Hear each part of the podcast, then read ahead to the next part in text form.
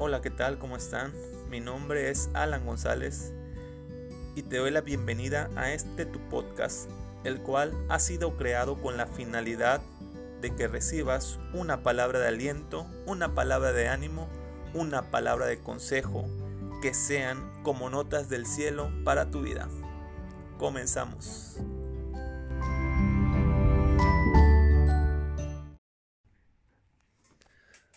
Hola, hola, ¿qué tal? ¿Cómo están? Muy buenos días. Hoy es lunes 29 de marzo y nos encontramos transmitiendo un episodio más de su podcast Notas de Vida. Y bueno, es lunes, lunes por la mañana. Espero que te hayas levantado con ánimo, con toda la actitud, con todas las ganas. Y bueno, con esas mismas ganas te levantes para ir al trabajo. O tal vez tú, joven, eh, te levantes para conectarte a tus clases en línea. O bueno, tal vez cualquier otra persona hacer sus actividades en su casa. Espero que te levantes con toda la actitud y todas las ganas de lunes. Porque muchas veces decimos, ah, el lunes y ya como que nos, nos vamos predisponiendo, ¿verdad? De que el lunes es un mal día, pero yo digo, no, el lunes es un buen día.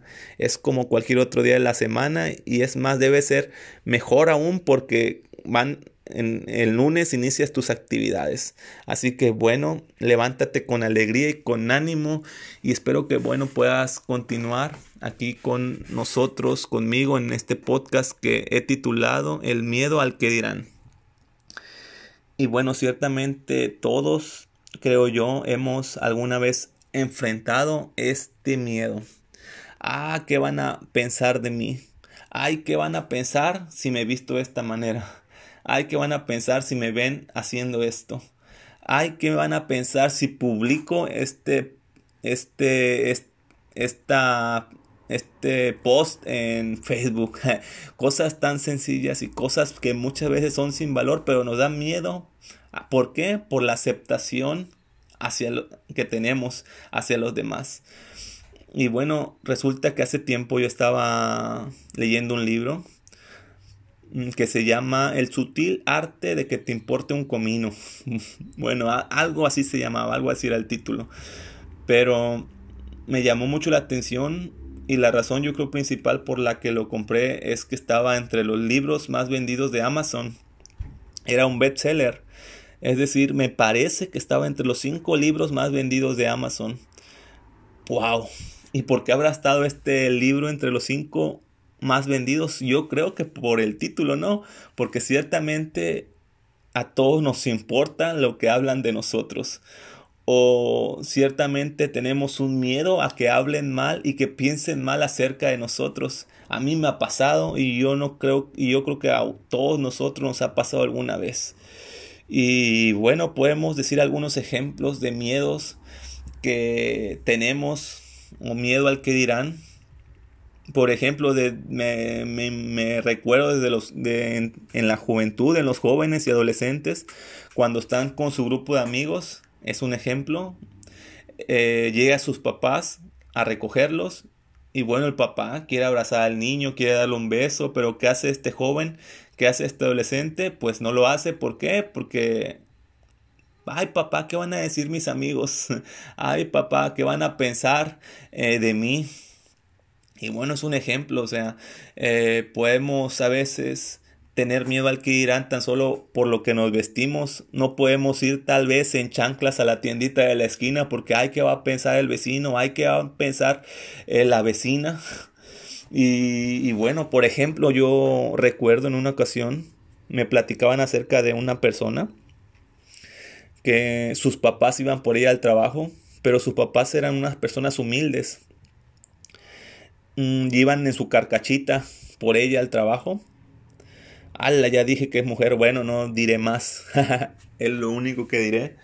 Eh, y resulta que cuando sus papás llegaban por ella al trabajo, pues ella no aparecía, ella no salía, que iba a salir más tarde, o les mandaba un aviso de que ya se había ido. ¿Por qué? Pues porque, cierta manera, esta persona se sentía yo creo avergonzada acerca de sus padres porque eran unas personas humildes. Y bueno, o sea, eso está mal. Sin duda alguna eso está mal, es un pensamiento equivocado. Una vez que olvidas quién eres, una vez que olvidas de dónde vienes, de una vez que olvidas tus raíces, pues estás perdiendo suelo y eso está mal. Así que bueno, esos son tan solo son ejemplos. Yo también muchas veces me he sentido en, esa situación de que qué van a pensar de mí. Y para esto traigo aquí a la memoria una historia que todos yo creo que conocemos o alguna vez hemos escuchado, la historia del niño, del viejo y el burro. y resulta que estaba el niño y el viejo iban camino a una ciudad, iban por medio del camino y pasaban dos personas. Y las personas hablaban entre ellas y decían, ay, pobre burro, lo están explotando al pobre animal, ya que el viejo y el anciano, el viejo y el niño estaban arriba del burro, entonces el viejo se bajó del, del burro y siguieron su camino. Tiempo más tarde, mientras ellos seguían el camino, llegaron otras dos personas, pasaron, otras dos personas pasaron y entre ellos hablaban, ay, eh, qué, mal, qué mal niño, ¿Cómo es posible que hace que el anciano esté caminando y el niño esté arriba muy sentadito cómodamente? Y bueno, entonces el niño se bajó y se subió el anciano. Pasó el tiempo, siguieron en su camino y pasaron otras dos personas y dijeron, ay, pobre niño, qué mal piensa, qué mal persona es ese anciano que hace que el niño camine y él muy cómoda, él muy cómodo ahí arriba del burro. Y bueno, para no hacerla muy larga, eh, nunca vamos a poder agradar a todas las personas. La gente siempre va a hablar mal de nosotros, la sociedad siempre va a pensar mal de nosotros. O sea, yo quiero decir algo, o sea, hay que asimilar y hay que aprender que no todas las personas piensan como nosotros, que no a todas las personas le vamos a agradar, que no todas las personas saben la realidad de las cosas. ¿Y por qué digo eso? Porque una de las razones por las que la gente piensa o habla mal de nosotros es porque no nos conoce, es porque no se involucra a nuestra vida. Para ellos es muy fácil hablar desde lejitos, ok, para ellos es muy fácil eso, eh, pero no sabe por lo que estamos viviendo, no sabe por lo que estamos pasando, no conoce las circunstancias por las que estamos actuando de esta manera.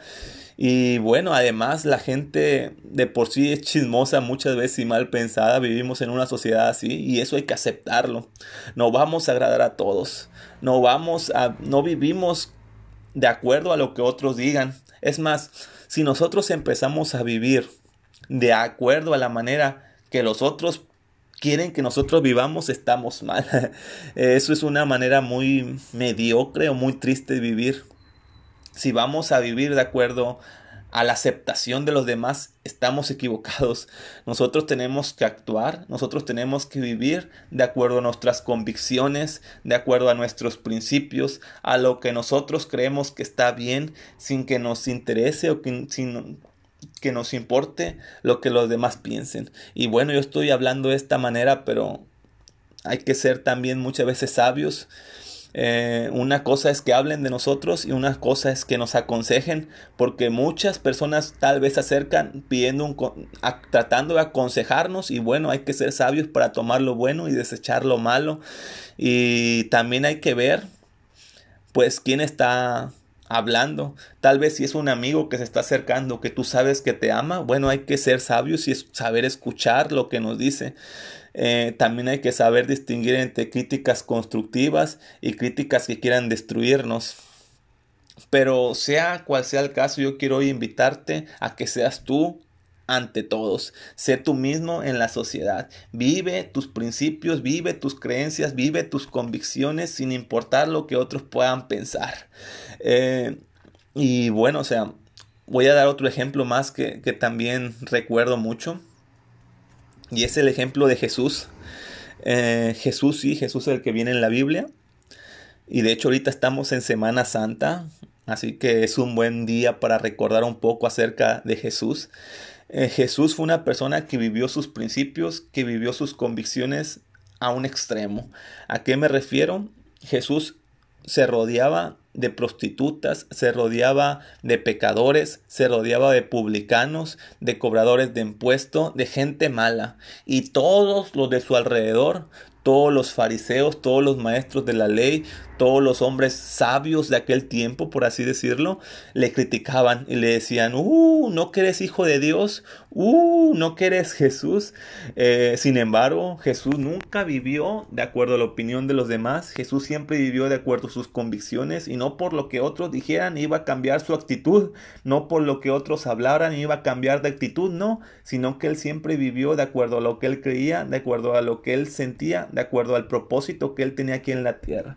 Y bueno, podemos ver más ejemplos, pero creo que sería todo. Bueno, un ejemplo más, o sea, una vez Jesús, ¿saben cuál fue el, primer milagro que Jesús hizo aquí en la tierra? El primer milagro que Jesús hizo aquí en la tierra fue convertir el agua en vino. Imagínense ustedes, el Hijo de Dios haciendo que el agua se convierta en vino. ¿Por qué? Porque la fiesta se iba a acabar.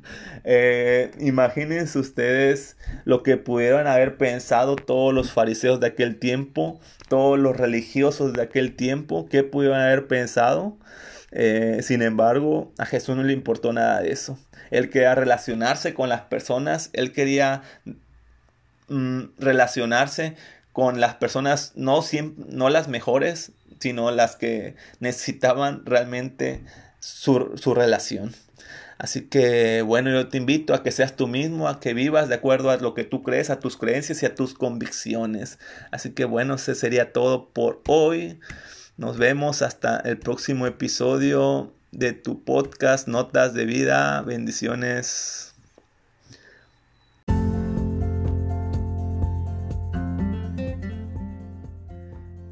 Te invito a que si te gustó este podcast puedas compartirlo con tu familia, con tus amigos y en tus redes sociales. Nos vemos hasta el siguiente episodio de tu podcast Notas de Vida. Bye bye.